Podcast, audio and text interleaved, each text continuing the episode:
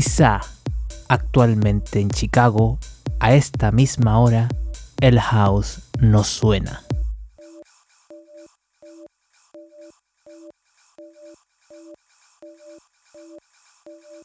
Demasiados artistas plagiados, demasiados clubs cerrados, demasiada droga, demasiada confusión.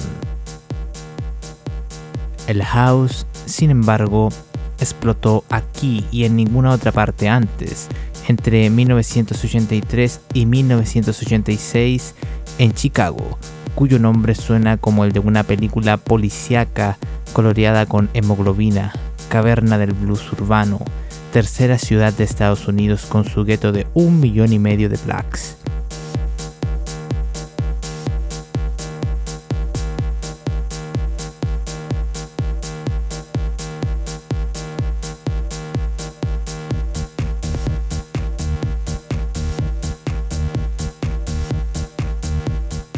Esta música nació como la mala hierba en los clubs, retirando los escombros de la música disco, del que resulta indisociable.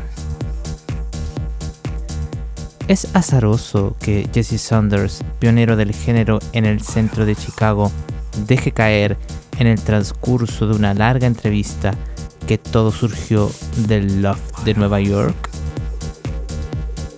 o que Mel Sheeran, rostro visible del sello West End y mecenas del Paradise Garage, afirme, como haciéndose eco, que el house es el disco sin sueldo?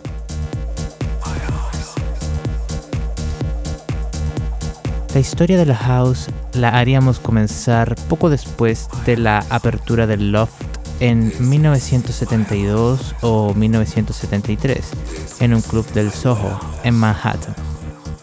The Gallery.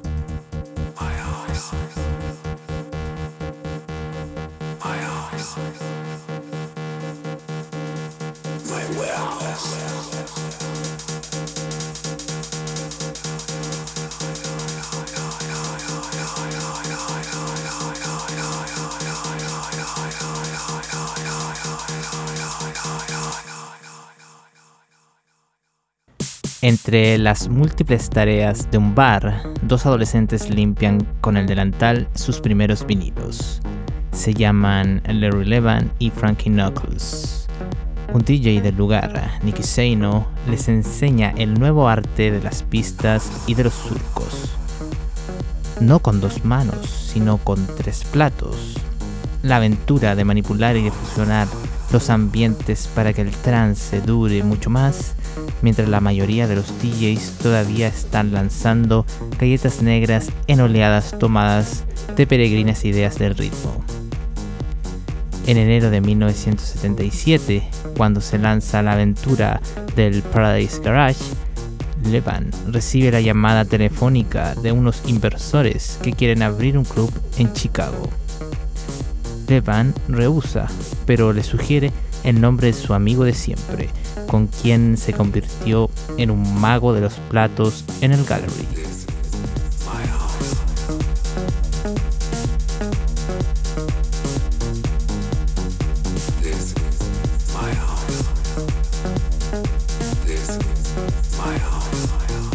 En marzo de 1977, cuando había dejado el club Pomme por el Windy City, Frankie Knuckles inaugura el Warehouse.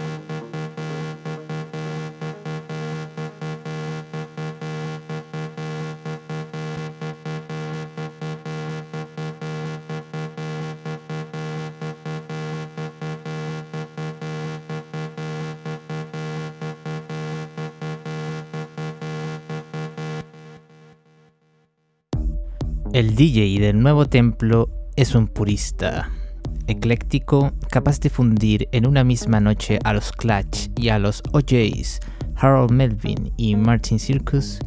Knuckles navega sobre los cálidos metales, las voces de Ángel y las preciosas atmósferas chic del Phyllis Sound, como un surfista sobre océanos con navíos cubiertos de oro y se deleita con la jalea real de los tres sellos independientes más importantes de Nueva York, West End, Soul y Prelude.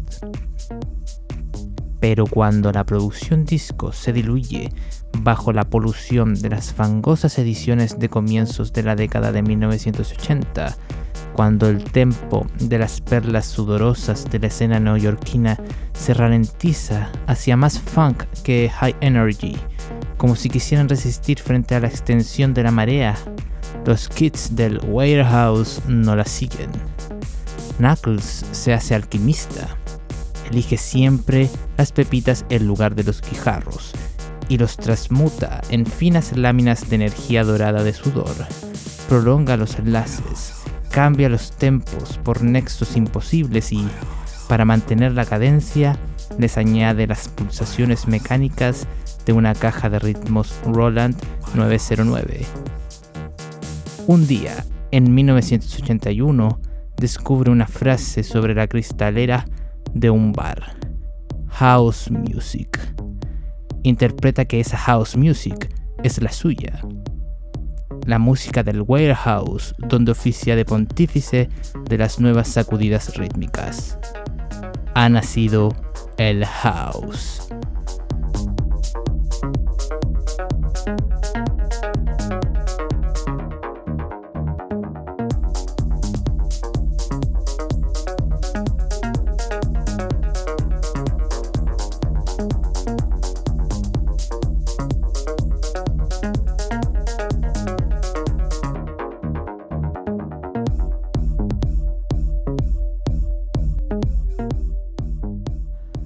A comienzos de 1983, la historia se acelera.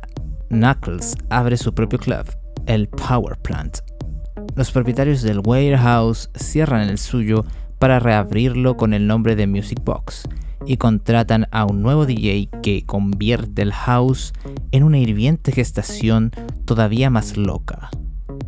Si en el Power Plant Knuckles continúa la línea garage del Warehouse y acentúa el aspecto black y gay militante, el Music Box de Ron Hardy es mucho más sulfuroso y también más ghetto.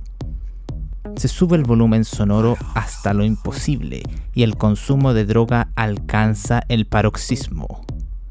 Frankie Knuckles y Ron Hardy tienen cada uno su multitud de fieles que, una vez fuera del club, vuelven a sus casas y, con esas afamadas máquinas Roland, crean tracks con un único objetivo, que los DJs los pinchen.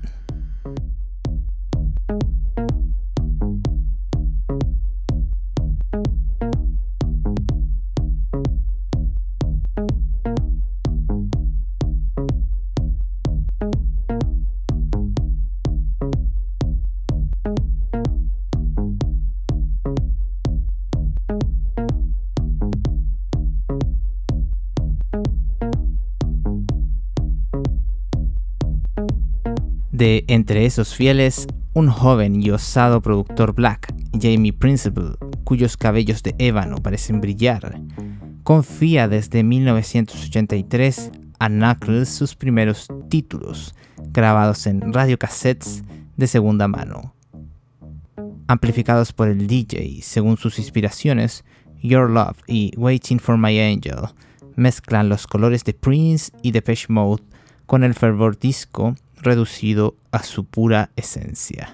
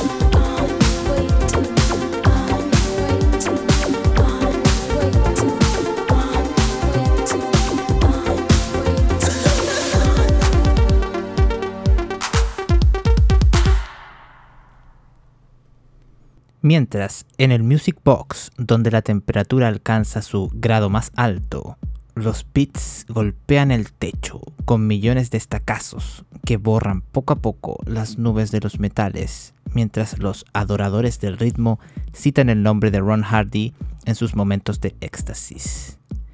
Entre 1984 y 1985 se ejecuta el siguiente ritual.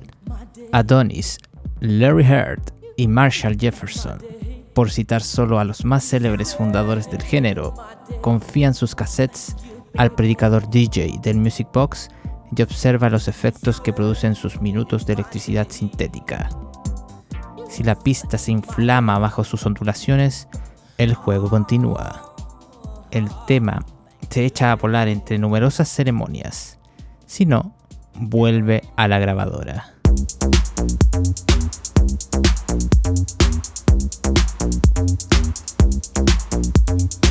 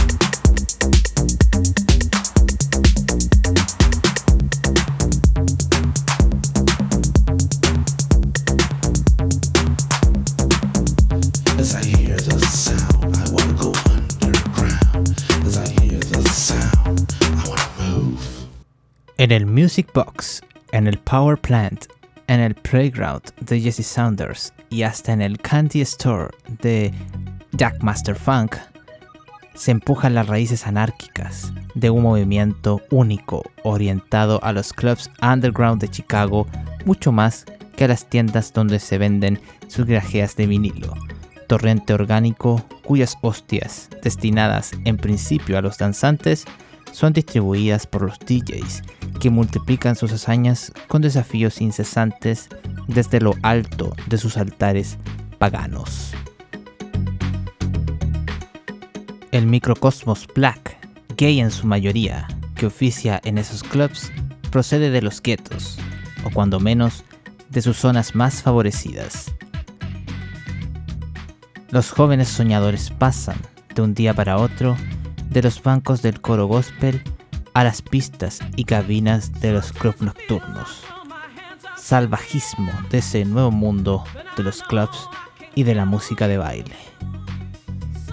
Los caracteres de ese medio, que crece como la planta carnívora de una película de serie Z, son tanto místicos como combatientes, a la manera de las batallas que mantenían los DJs de las calles del Bronx, de esas block parties que hacían estragos a comienzos de los 70. En 1983, Jesse Saunders es ya uno de esos varones de las pistas. Maestro en el Playground. Su marca de fábrica, su firma de DJ, es la cara B de un oscuro bootleg disco, On and On. Un mix berberisco que comienza con un sucedáneo del Get on the Funk de Munich Machine, para inflamarse con la bassline de Space Invaders de Playback, la derivación de los metales en tempo mecánico del célebre Funky Town de Lips Inc.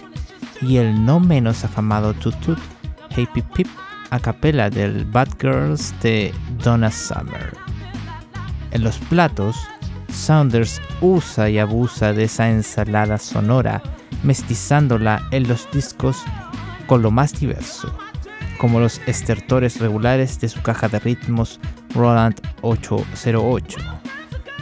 Pero cuidado, mira, un ladrón se cuela en los rincones secretos del playground y se lleva las obleas del vinilo del DJ, entre ellas On and On que Saunders guardaba religiosamente como si se tratase de su alma dañada. Jessie, cuya madre es profesora de música, conocía la canción, así que coge su caja de ritmos y un viejo sintetizador Korg Poly 61, una o dos piezas del cóctel original y el enlace de una canción de Ronnie Griffith. Resultado, un on and on tan primario como bello y nuevo que, en enero de 1984 se convierte en su nueva firma y, al mismo tiempo, en el primer maxi de la historia del house.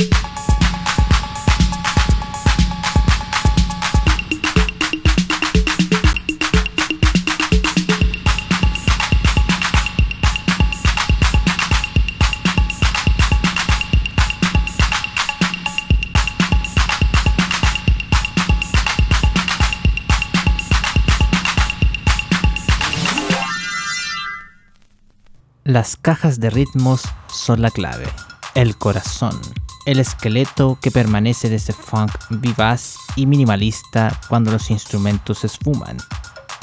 Algunos himnos, como No Way Back de Adonis, del que se venderán 120.000 ejemplares en todo el mundo, no parecen más que una trama rítmica que podría durar días y días.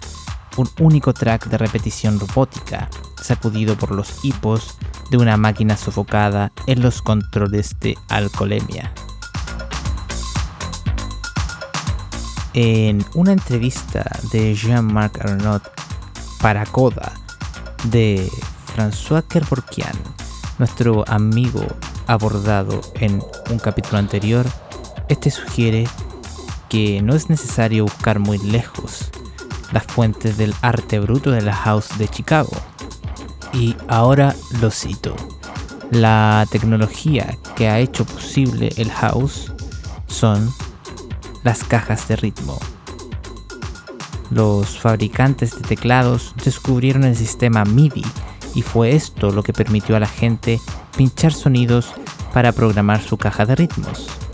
De repente abundaron los estudios y los músicos. Bastaba con una pequeña caja de ritmos de 400 o 500 dólares la Roland TR-707, 606 u 808 para crear todos los ritmos que se quisiera.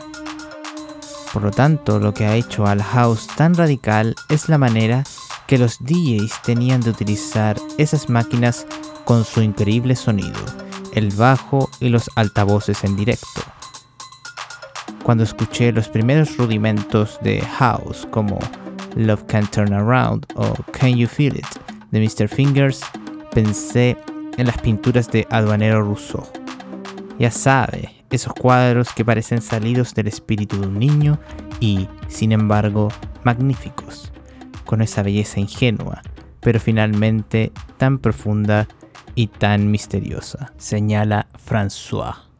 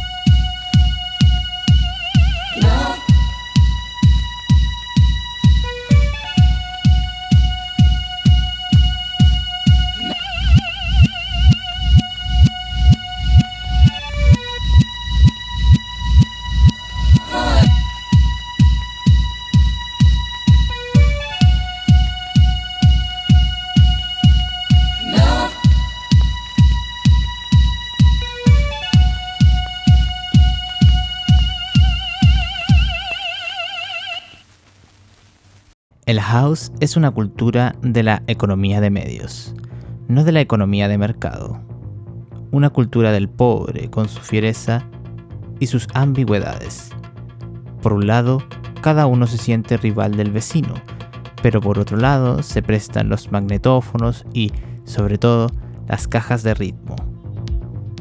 Una misma máquina sirve a Derrick May, quien la vende por unos dólares a Frankie Knuckles, quien a su vez la presta a Marshall Jefferson. Así lo describe Juan Atkins en una entrevista. ¿Cómo pues entonces puedes designar un único precursor del house? Si tantos dicen ser el primero, es sin duda porque todos merecen el baladí título de Godfather of House.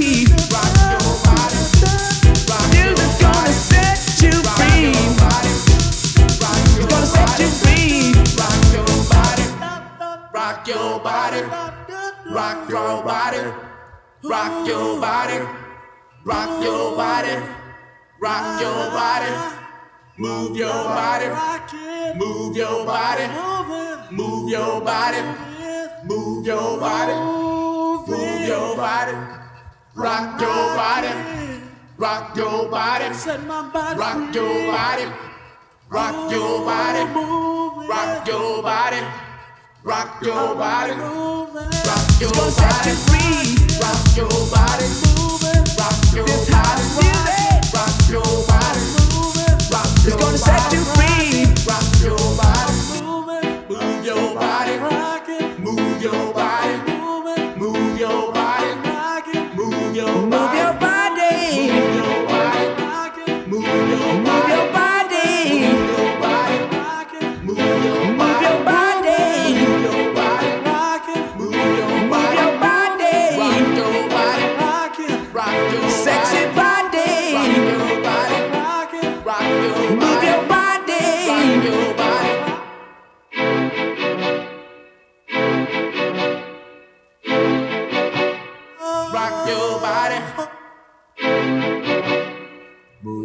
body.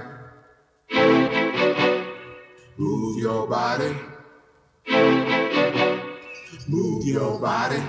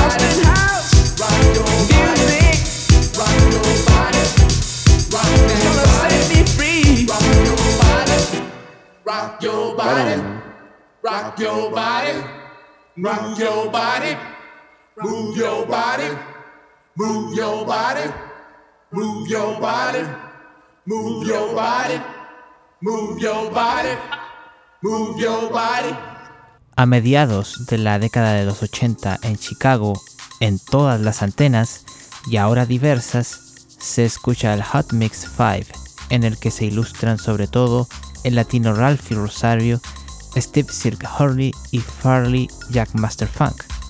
El mismo Farley creó en 1986 con Love Can't Turn Around el primer ovillo de Chicago para devanar en las pistas de todo el planeta. Mezcla mutante de disco y de soul, pasado por el acelerador de partículas y adiestrado por el impagable vocalista con aspecto de crooner marsellés Daryl Pandy. El baile se impregna de mil colores sobre una misma base de ritmos de síntesis minimalista, desde el himno de Marshall Jefferson, Mop Your Body, y su piano casi rock and roll, desde el abismado deep de Larry Heard que compuso Mr. Fingers con el vocalista Roy Owens, hasta el sonido surgido azarosamente de la indigencia de DJ Pierre y su colega Spanky, bajo el patronímico Future.